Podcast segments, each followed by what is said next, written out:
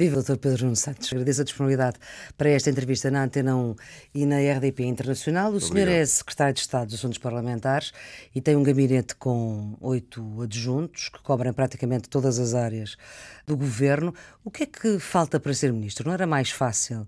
Não tinha outro estatuto a negociar com os seus parceiros se fosse ministro? Não, acho que é absolutamente irrelevante. Uh, o, o Portanto, é irrelevante ser ministro ou secretário de Estado? Não, não. Para mim, para as funções que ocupo, era absolutamente irrelevante Porquê? o título. Porque, quer dizer, porque eu faço o meu trabalho na mesma, se fosse ministro em vez de secretário de Estado, fazia exatamente o mesmo trabalho que estou a fazer. Quer dizer, portanto, não é, não é uma questão burocrática é, de alterar a lei orgânica não, do governo e depois não, isso daria o, algum o, trabalho. O, o, o, meu gabinete está equiparado a, a Ministério, portanto já tenho, então, eh, do ponto de vista um, organizativo. Teve que fazer obras e tudo, até para, para haver as tais 16 reuniões quase. Tivemos não diga em simultâneo, mas. Fazer, não, não, não temos 16 em simultâneo, mas temos 4 e 5 em simultâneo. Tenho, não dava mais jeito. Tenho. Não, tenho a vantagem de depender diretamente do Primeiro-Ministro, o que é muito, neste quadro parlamentar e de governo, é fundamental e, portanto, temos uma estreita relação. Obviamente que ela não deixaria de ser se fosse ministro, mas a verdade é que o Primeiro-Ministro tem dois secretários de Estado ele não só é o meu Primeiro-Ministro, como é o meu Ministro também. Portanto, tem António Costa em dose dupla. Sim, e com muito gosto. É aquele que salvou o PS, na sua visão. Não tenho dúvidas nenhumas sobre isso. Aliás, acho que aquilo que, pelo que partidos irmãos do PS têm passado no resto da Europa, são bem a prova de que António Costa e o Partido Socialista fizeram a opção correta há um ano e meio atrás e que isso permite que o Partido Socialista seja ainda a mais importante força da, da esquerda em Portugal. E nós olhamos para partidos irmãos, não é apenas o o caso do, do PVDA holandês que hum. passou para é o Partido Irmão. Não, mas é o Partido Irmão, faz Sim. parte da Internacional Socialista, do Partido Socialista Europeu, uhum. partido e teve um resultado um, catastrófico. É? Tiveram 6%, 8 deputados e fizeram exatamente a opção que uma minoria muito pequenina dentro do PS achavam que o PS devia ter feito há um ano e meio, que era dar suporte a, a um governo de centro-direita, foi aliás o que aconteceu na Holanda o. Partido Trabalhista holandês Acha que, era, deu que é isso que querem, aqueles que criticam Uh, que são poucos, mas são sonoros e importantes, que o Partido Socialista viabilizasse o governo minoritário da direita? Então, a alternativa era essa, não é? Porque não quereriam nenhuma crise política e, portanto, o que aconteceria era sendo digitado uh, como Primeiro-Ministro Pedro Passos Coelho, apoiado em uma coligação pelo hum. CDS, o que teria era o Partido Socialista numa, numa, numa prisão na Assembleia da República a viabilizar uh, orçamentos de Estado hum. da direita, que é, aliás, aquilo com muito pouco diferença que aconteceu na Holanda durante vários anos. Esta solução governativa obriga a um trabalho muito intenso no Parlamento. O senhor já disse várias vezes uh, que é o preço do PCP e do Bloco não estarem em Conselho de Ministros certo. e, portanto, uh, de ser preciso falar com eles no local onde eles estão, que é no Parlamento. O que é que tem sido mais difícil explicar aos parceiros? Uh não, vamos, nós, e era importante agora, se, se, se, me permite, porque nós ainda, estamos, ainda não estamos habituados a esta nova forma de funcionamento do nosso quadro democrático. Apesar de já ter dado dois orçamentos viabilizados. E vai dar mais dois. Pelo menos mais dois. Não, isso eu tenho a convicção, é, é muito forte de que isso vai acontecer. Eu trabalho com eles todos os dias e sei também o que nós, o que nós estamos disponíveis para fazer. Uh, nós fomos tendo ao longo de, de, de, destes 40 anos de democracia um Parlamento que era uma extensão do governo. E, portanto, mas isso às vezes dá muito isso, jeito ao governo. Dá muito jeito, mas não à democracia. A democracia portuguesa ficou a ganhar. E não é hoje, é, isso não era ter... uma. O facto do Parlamento funcionar como caixa de ressonância do governo não era uma prerrogativa só de governos liderados não, à também, direita. Também por nós, hum. também por nós. E hoje nós temos uma, uma, uma situação diferente. Muitas vezes o, a, a, nossa oposição não compreende porque é que um, como é que um diploma que é aprovado no governo é depois alvo de alteração no Parlamento. Bom, mas é assim mesmo que funcionam as democracias mais avançadas no Norte da Europa. O governo faz a sua parte, negocia e, obviamente, que depois já há todo um trabalho que, que continua a ser feito no Parlamento. Não é por acaso que nós temos, ao fim de tantos anos, a confiança nas instituições democráticas, nomeadamente a Assembleia da República, a aumentar. Nós fomos tendo um distanciamento da população face ao, ao Parlamento. E hoje nós temos o, o, inverso. Isso é, julgo, não tenho muitas Acha dúvidas que, isso é fruto que decorre da, da, atual solução governativa. Não tenho nenhuma dúvida. Se reparar, hum. uh, uh, há um, um, conceito que é hoje um conceito defunto. Ninguém hum. fala em arco de governação. Isso acabou. E ainda bem. Nós tínhamos sistematicamente quase não, um... o arco da governação uh, passou a ser outro. Bom, não existe, porque normalmente falava-se arco de hum. governação para se referir a três partidos essencialmente. Sim, Isso hoje não existe. PSD, e, portanto, PS, deixa de fazer sentido sequer falar de arco de governação, porque quando todos os partidos participam, podem participar na esfera da governação. Mas a minha pergunta era onde é que nota mais dificuldade em explicar aquilo que o Governo e o Partido Socialista querem, e está no programa de Governo, uh, e que uh, os partidos que sustentam o Governo têm dificuldade em aceitar. Os, os temas onde há, mais, onde há uma maior diferença uh, ou distanciamento de posições é o sistema, é um sistema financeiro em matéria europeia ou internacional. Que são temas absolutamente... Muito importantes, obviamente. Cruciais. Muito importantes. Aquilo que nós. Eh, agora, são cruciais, mas verdadeiramente no que diz respeito à, à, sociedade que nós queremos ter, ao papel que nós atribuímos ao Estado, há uma grande proximidade com os nossos parceiros à esquerda. Aquilo que nós sempre dissemos, o Partido Socialista, foi de que era possível conciliar esta aposta uh, no Estado Social, no combate à, à desigualdade, uh, no respeito pela Constituição da República Portuguesa, pelos direitos dos trabalhadores e dos Sim. cidadãos em geral. Era possível uma governação que conseguisse estes resultados sem romper uh, ou entrar em conflito com os nossos parceiros europeus. E a verdade é que isso uh, está a ser conseguido. Mas, Sr. Estado de Estado, vamos a um caso concreto. Como é que não conseguiu explicar ao PCP e ao Bloco que era impraticável a nacionalização do novo banco, uhum. porque havia a necessidade, para que isso acontecesse, de injetar imediatamente no banco 5 mil milhões de euros? Bom, não é não conseguir explicar. Nós explicamos. Mas eles não conseguiram aceitar. Não, não é, não é não conseguiram aceitar, têm uma visão diferente daquela que deve ser eh, a propriedade do sistema bancário em Portugal. O PCP e o Bloco de Esquerda hum. entendem que a banca deve ter, deve ser alvo de controle público. E por isso, eh, depois das sucessivas crises, eh, entendiam que esta era uma oportunidade para que o Estado tivesse controle público, neste caso do novo banco. A leitura que o Partido Socialista faz é uma leitura diferente. E, portanto, achávamos que era uh, mau para a nossa economia, mau para o, para o, contribuinte, que nós tivéssemos, encetássemos um processo de nacionalização. E por isso, no quadro desta divergência, que obviamente já era conhecida e antecipada, quer dizer, nós já todos sabíamos que o PCP e o Bloco de Esquerda não iam aceitar a nacionalização do novo banco.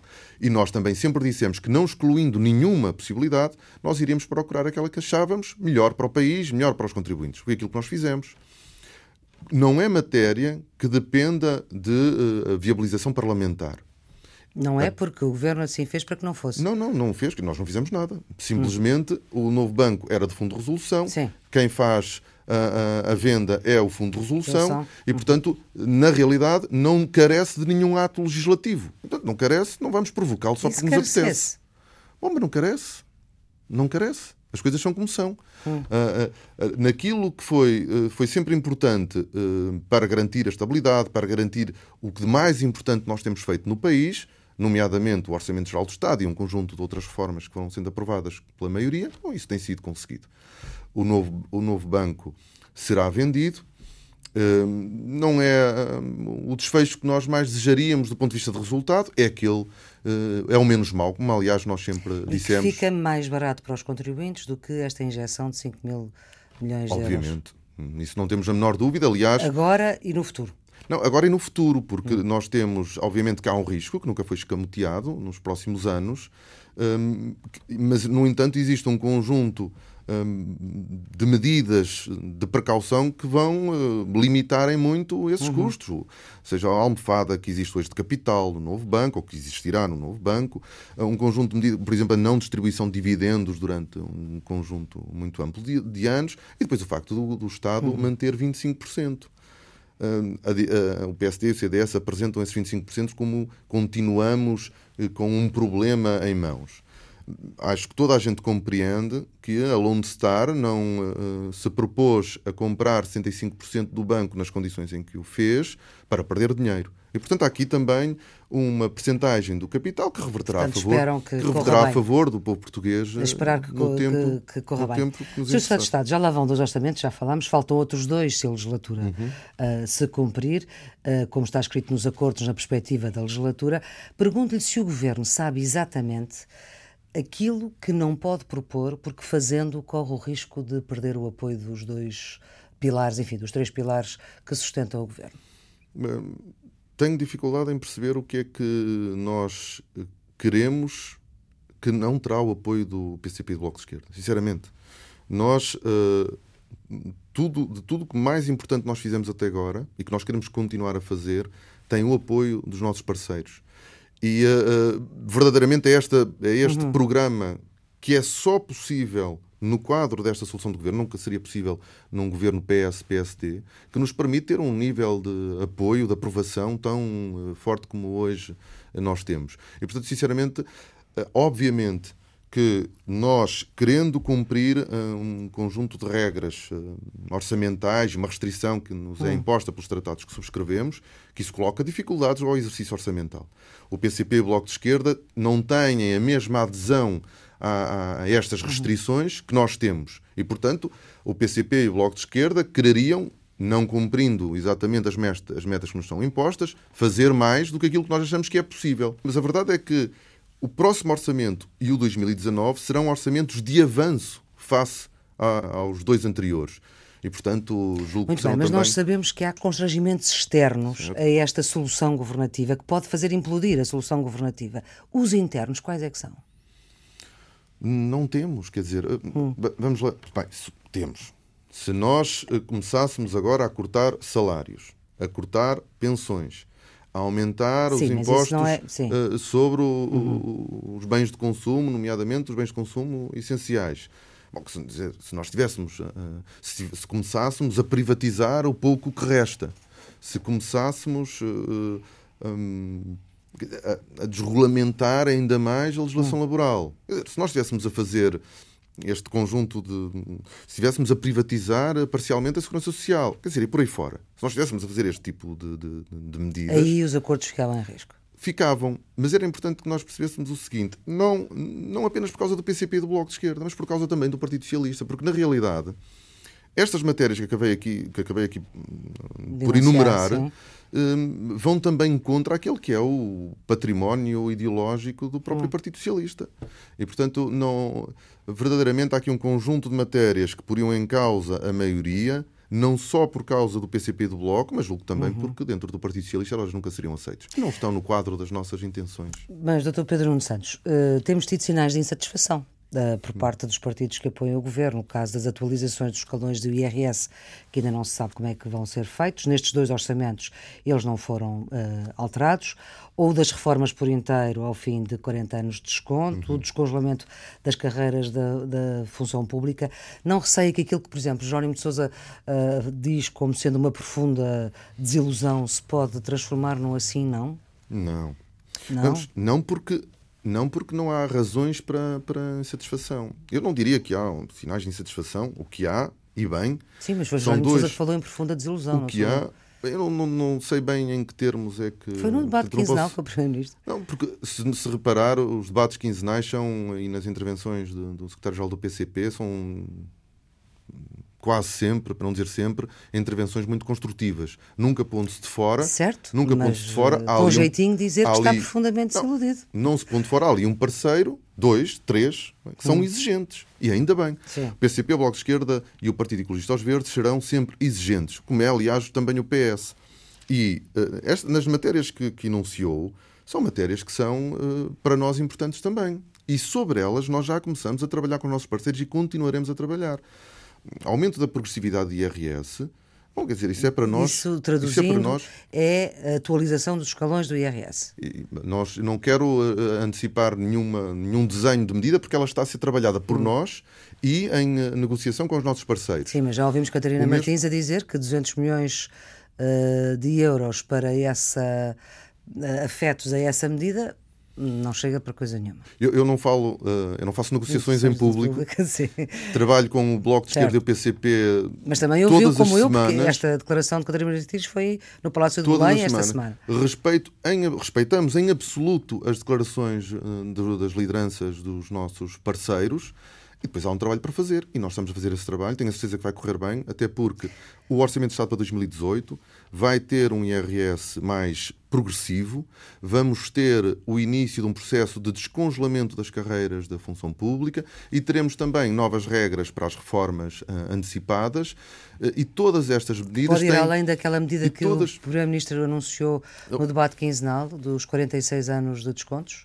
Uh, já lá irei, mas todas estas as medidas têm um grande, um grande princípio subjacente a elas, que é o respeito. O respeito pelas pessoas, o respeito pelos, pelos funcionários públicos hum. que têm há quase 10 anos para lá caminha as suas carreiras congeladas, os, os uh, trabalhadores que trabalharam uma vida inteira, muitos deles a começar com idade que hoje é de trabalho infantil, enquanto crianças, com 12, Portanto, vamos por anos. partes. Uh, a questão das reformas, uh, já lá vamos, ao, deixamos os colões do IRS para o fim. Sim. A questão de, das reformas pode ser baixada, de, não tem de ser só 46 anos de desconto, uma carreira contributiva de 46 anos? Pode ser Pode vir para baixo, 44? Há um trabalho um, em curso. Sim. Nós levamos a sério a negociação, até porque inicialmente nós tínhamos começado com uh, os, os 48 anos de desconto aos 60 Sim. sem penalização.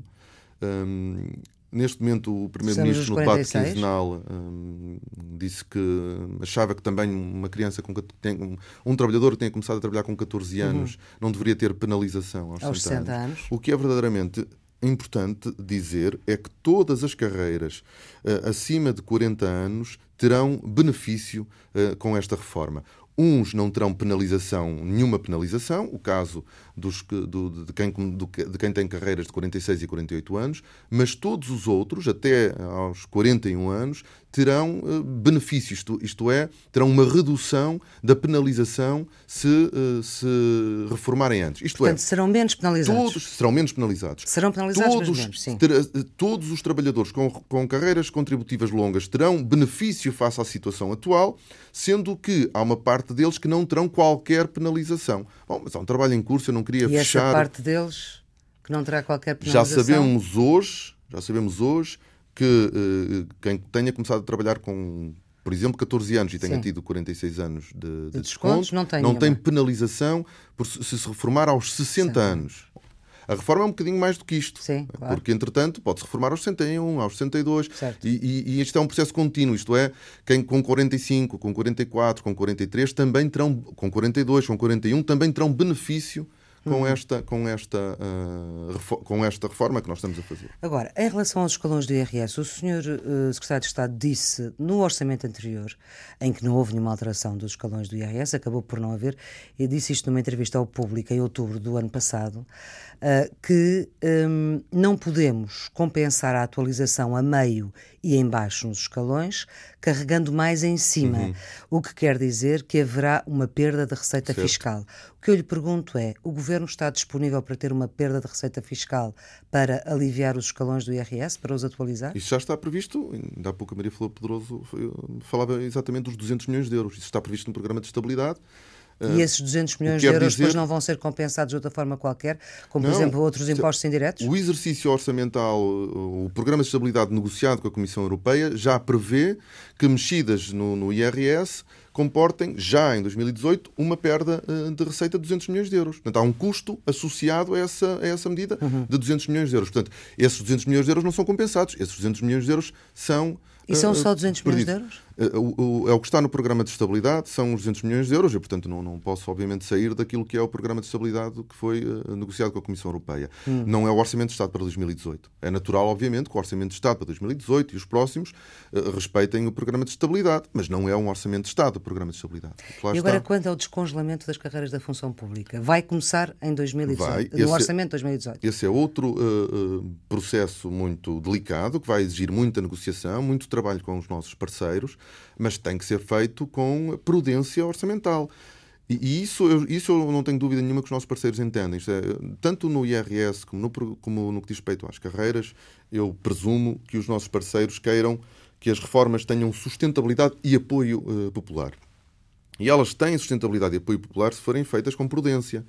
E é por isso que nós não podemos fazer nenhuma das duas de uma só vez e uh, teremos que estudar aqui um faseamento de uh, medidas que são muito importantes para as pessoas, mas que não podem pôr em, pôr em causa as contas públicas. E, e, por exemplo, no caso ainda das, das reformas, eu esqueci-me de dar aqui uma nota que é muito relevante, que é a própria sustentabilidade do sistema de segurança social, que é outra preocupação que o PS tem, mas que eu tenho a certeza que o PCP e o Bloco de Esquerda também têm. É? Sustentabilidade do sistema público de pensões. No que diz respeito às carreiras uhum. e ao IRS, a sustentabilidade orçamental do que nós estamos a fazer. Porque o pior que podia acontecer era nós estarmos a adotar medidas que não têm sustentabilidade orçamental Sim. e temos que as reverter no futuro. Isso era perder a confiança que nós conquistamos. E se hoje o povo português deposita grande confiança neste governo, é porque percebeu que aquilo que nós estávamos a fazer, que nós fizemos ao longo de 2016, era sustentável. Nós chegamos ao fim com todas as medidas de reposição de direitos e rendimentos que fizemos, com as contas certas. E isso dá muita força, protege o programa que nós estamos a implementar. Mas então eh, eh, faz eh, vencimento a frase também que o Primeiro-Ministro deixou num dos debates quinzenais, que é nós fazíamos, mas cumprimos. É verdade. Uh, e, e, portanto, se não conseguimos fazer tudo de uma vez, vai-se fazer por, por fases. É verdade. Nas posições conjuntas está de forma muito clara que este, este era um governo que teria a perspectiva de uma legislatura. E por isso, muito do trabalho que nós uh, temos para fazer, não, tem, não hum. tinha que ser feito todo em 2016, em 2017, será hum. continuado em 2018 e em 2019. E, portanto, acho que isso também está presente. Hum. Uh, Mas, Sr. Secretário de Estado, como é que há quem não veja nos documentos, uh, agora no, no plano, no, no, Programa de Estabilidade e no, e no Plano Nacional de Reformas, uh, que vão chegar a Bruxelas, como, como, é que há quem não veja o dinheiro para o salário mínimo nacional? E estou a falar dos parceiros que sustentam o governo. O, o, aumento do salário mínimo está no programa de governo, de forma muito uh, claro. clara, está assumido e é para cumprir. 600 euros até 2019. Isso é para cumprir. Nem que seja é... no último dia do ano 2019. Não, não, acho que não, acho que não vamos passar hum. por isso. Agora, o que é verdadeiramente importante é que todos tenham presente que esse compromisso é muito sério. O povo português ganha muito pouco e nós sabíamos que e teve congelado o salário mínimo durante muitos anos, uhum. tínhamos todos a obrigação, todos a obrigação de fazer este esforço para recuperar uh, um pouco do poder de compra dos trabalhadores mais pobres, dos trabalhadores que ganham menos e que são, uh, infelizmente, centena, largas centenas de milhares. Uhum. E, portanto, nós vamos cumprir, isso é um esforço que todos temos que fazer, e a verdade é que, ao contrário daquilo que o Passos Coelho e o PSD diziam que isso provocaria desemprego, a verdade é que o emprego está a atingir uh, recordes no, do, quando, quando olhamos para trás. Né? Nós tivemos uma criação de 120 mil postos de trabalho líquidos durante o ano 2016, com o salário mínimo, mais com aumento de salário mínimo, com aumento de salário mínimo de 530, 2017 557 e continuará a aumentar 2018, em 2018 e em 2019. 580, creio. E... Agora, há algumas coisas que, que alguns jornalistas disseram que não, eh, nomeadamente jornais económicos, disseram que não viam no programa de estabilidade que, que havia. Não, mas aqui foi Mariana Mortágua, não estou a falar de jornalistas. Não, pronto, não tinha, não tinha ouvido. Ah, a, sim. a Mariana Mortágua, aliás, fez essa, fez essa fez pergunta, essa pergunta no, hoje no debate. Eh, sim, gravamos esta entrevista na quarta-feira. O Ministro das Finanças respondeu que o que está no programa de governo é para cumprir. E, portanto, o, o, o aumento do salário mínimo, a trajetória do salário mínimo Mas se ela pergunta é porque não vê lá, certo? Não, no programa de governo está. Não certo. tem que estar no programa de estabilidade. Pronto. Nem no Programa Nacional Mas, de Reforma. Sr. Estado de Estado. Portanto, aí, aí eu... pode ter sido um erro de percepção mútua. Isto é, o salário mínimo, que fique claro, uh, o salário mínimo vai aumentar até aos 600 euros. Isso é para nós uh, claro.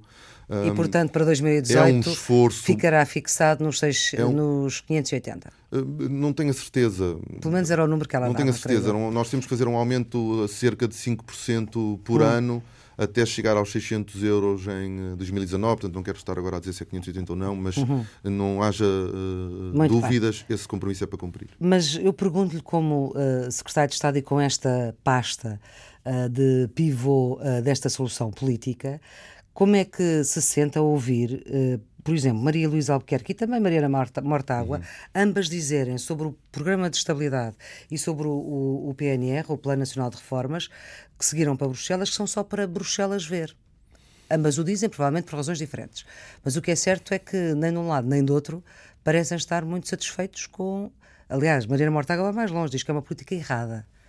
Sim, eu eu conheço as posições, nós conhecemos as posições do Bloco de Esquerda sobre um, o Tratado Orçamental e sobre as regras um, europeias que o, o, governo português quer cumprir porque entende que uma ruptura com a zona euro e com a União Europeia seria catastrófica para o povo português e para Portugal. Hum. E, portanto, isso é para nós, claro, mas nós conhecemos as posições do Bloco de Esquerda e respeitamos as posições do Bloco de Esquerda, atenção. Uh, agora, este documento é um documento que nós fazemos de forma muito séria, porque a relação que nós construímos com os nossos parceiros europeus é uma relação de confiança. Uh, no início houve muita gente, também fora de Portugal, na Europa, que tinha dúvidas sobre hum. a adesão deste governo aos compromissos assumidos com a União Europeia.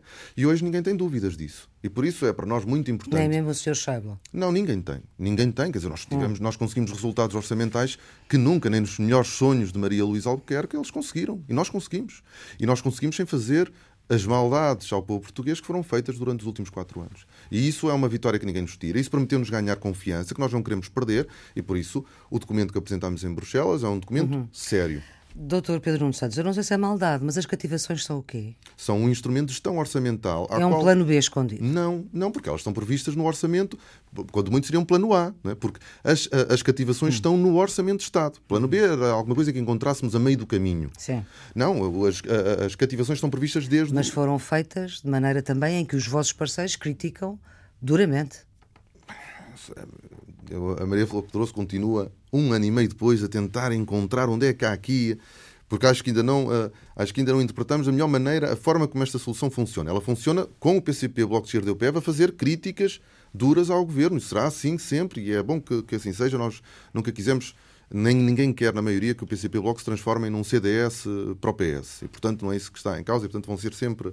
Tá vão bem, ser sempre... Uh, Estado, mas apesar de tudo é assim, uh, o, o, Governo consegue uh, o déficit, afinal nem sequer é 2.1, como dizem os é cartazes é do PS, é 2, anteciparam-se a fazer esses cartazes, é ter feito, deviam ter esperado mais um bocadinho pelos números do INE. É 2. E temos depois os parceiros que sustentam o Governo a criticar essa porque para vocês é uma coisa boa, para eles é uma coisa má. Está bem, mas a verdade é que nós conseguimos. Eu acho que, eu julgo eu, muito mais importante para os nossos parceiros do que o déficit orçamental ser 1, 1,5, 0,5, 3 ou 4, é que os orçamentos de Estado eh, continuem a significar avanços eh, na melhoria de, de, das condições certo, de vida Mas estas cativações tiveram reflexos nos serviços públicos, nas escolas, nos hospitais? Hum, tiveram? Não, porque as cativações não se aplicaram, por exemplo, à saúde. Hum. E portanto, nós muitas vezes falamos de, de, das cativações em, em geral, geral e isso. Mas aplicaram, aplicaram-se às escolas.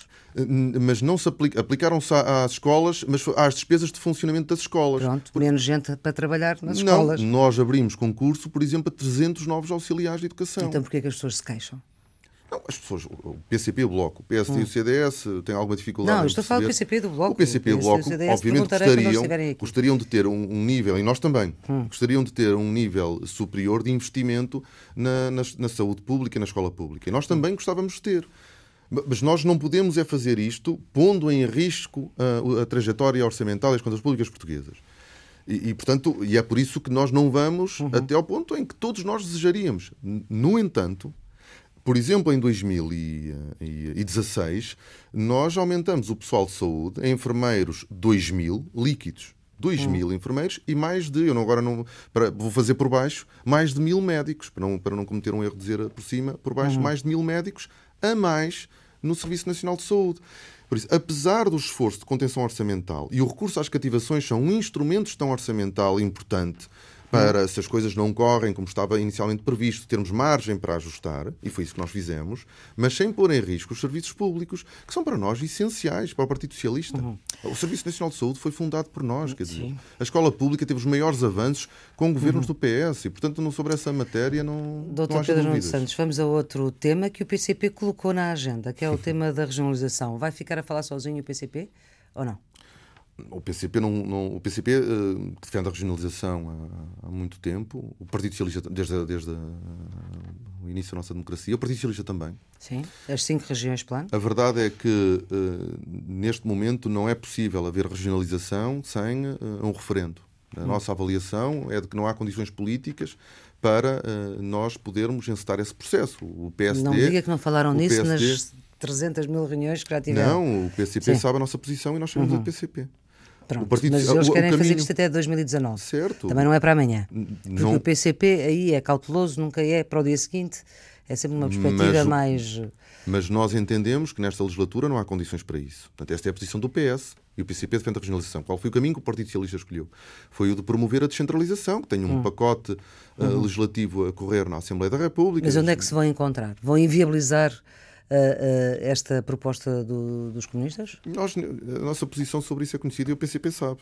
Esse, uhum. esse, é outro dos segredos do sucesso desta solução de governo. É que toda a gente sabe tudo. É que as divergências estão antecipadas. E estão antecipadas desde o início. Isto é, desde o início da formação deste governo, que o PCP sabe, que o Partido Socialista entende que não há condições políticas para avançar com a regionalização nesta legislatura e que nós também sabemos desde o início que o PCP quer continuar a, a defender a, a regionalização no, e, e, no quadro desta legislatura. Bom, nós entendemos que não há condições uh, políticas. Uhum. O, o, maior, uh, o maior atentado que nós faríamos à regionalização, na nossa opinião, era uh, provocar um novo referendo sem haver condições políticas, nomeadamente o PSD conquistado também para, para essa importante reforma, mas há um trabalho muito importante a fazer ainda antes, ao nível da descentralização.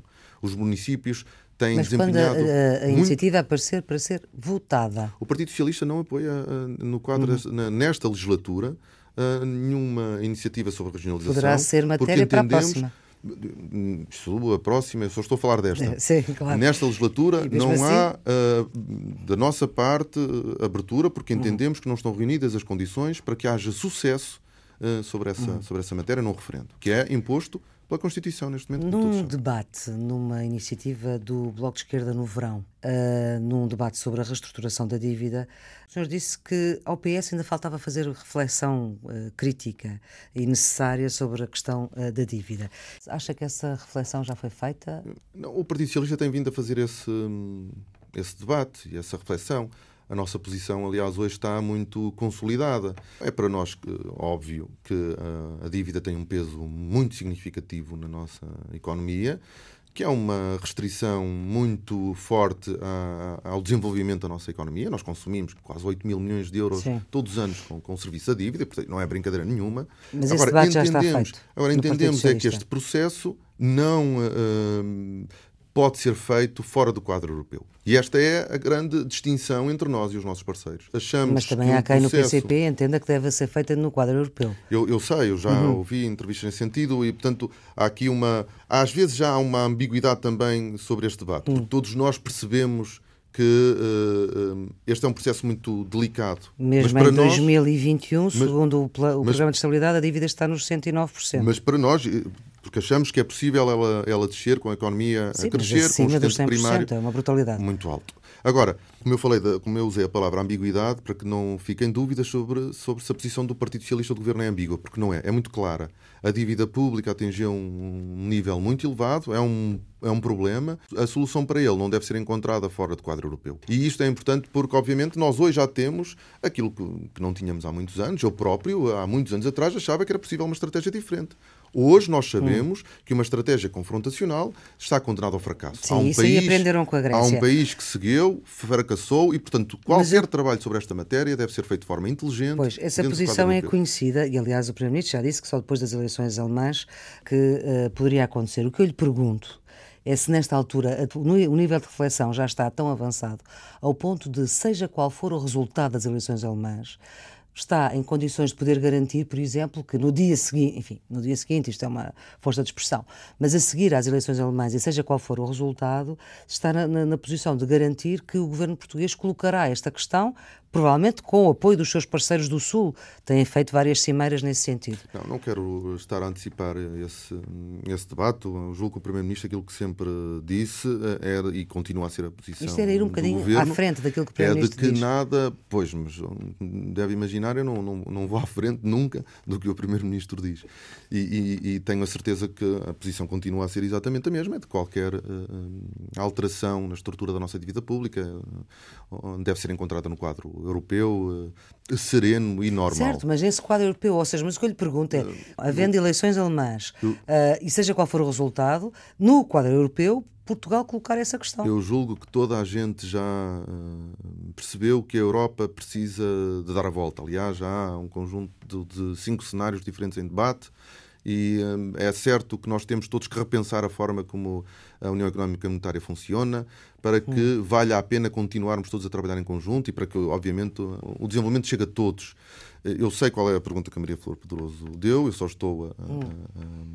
a, a desconversar, porque sobre essa matéria então uh, diz-me a experiência que nós temos que ter uma cautela redobrada. E, portanto, uh, nós já há uma confiança nos mercados externos que Portugal ganhou e que nós não podemos desbaratar. Isso não quer dizer que nós não procuremos ter uma gestão inteligente da nossa dívida pública, como nós temos. Ainda ontem, nós Sim. conseguimos colocação de dívida de curto prazo com taxas de juro negativas. Já se paga vamos para ter, ter a dívida Vamos portuguesa. ter confiança uhum. no governo português, porque temos feito, dentro das restrições duras que temos, uma boa gestão da dívida pública, das contas públicas.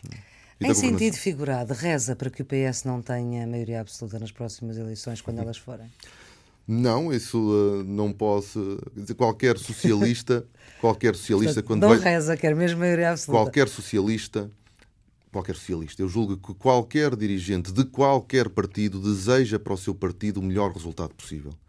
E portanto, o, e para o PS, o melhor portanto, resultado nós, possível é ter maioria absoluta? O melhor resultado possível é o melhor, é o maior resultado possível. Agora, e é isso que o Primeiro-Ministro uh, disse de forma muito clara, valoriza muito a solução que nós temos hoje de governo, hum. independentemente dos resultados do PS. E isso, isso é, é, que eu pergunto. Se para o PS é verdadeiramente... o melhor resultado é ter maioria absoluta. Não, se calhar não é. Para o Partido Socialista, eu peço desculpa, mas acho que é normal hum. para o, que para o PS seja desejável ter o melhor resultado possível. E julgo que para o PCP também, para o PCP é o desejo de, do, do PCP ter o melhor resultado possível, para o Bloco de Esquerda também. E, portanto, não posso dizer eh, menos do que isso, porque estaria a mentir.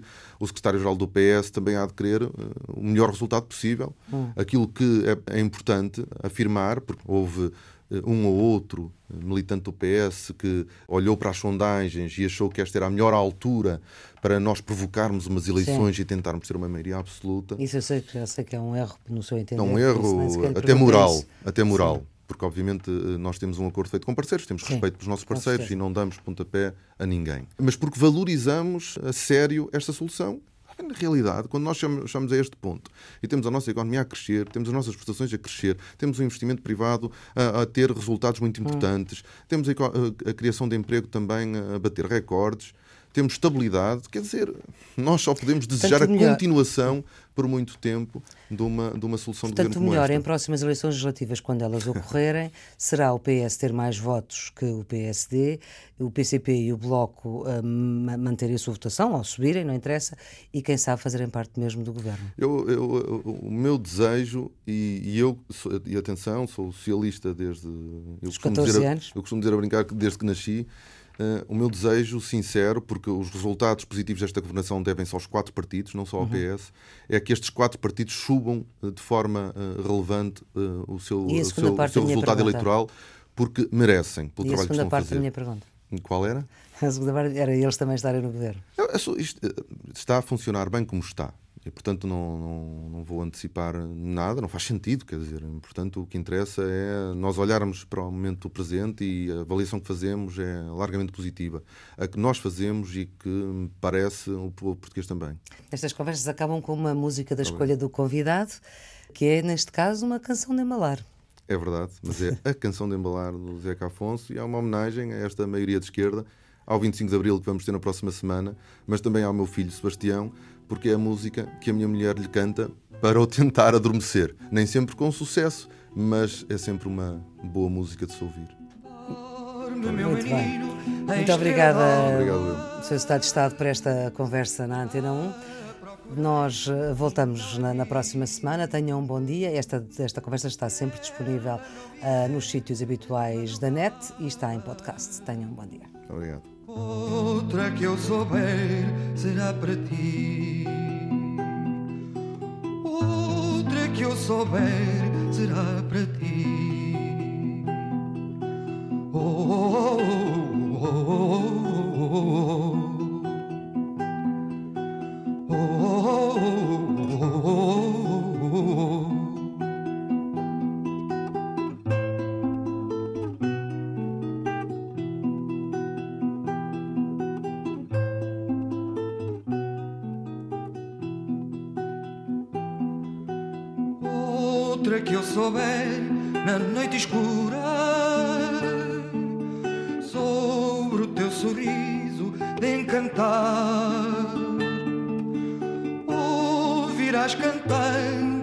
alturas trovas e cantigas de embalar. Trovas e cantigas de embalar.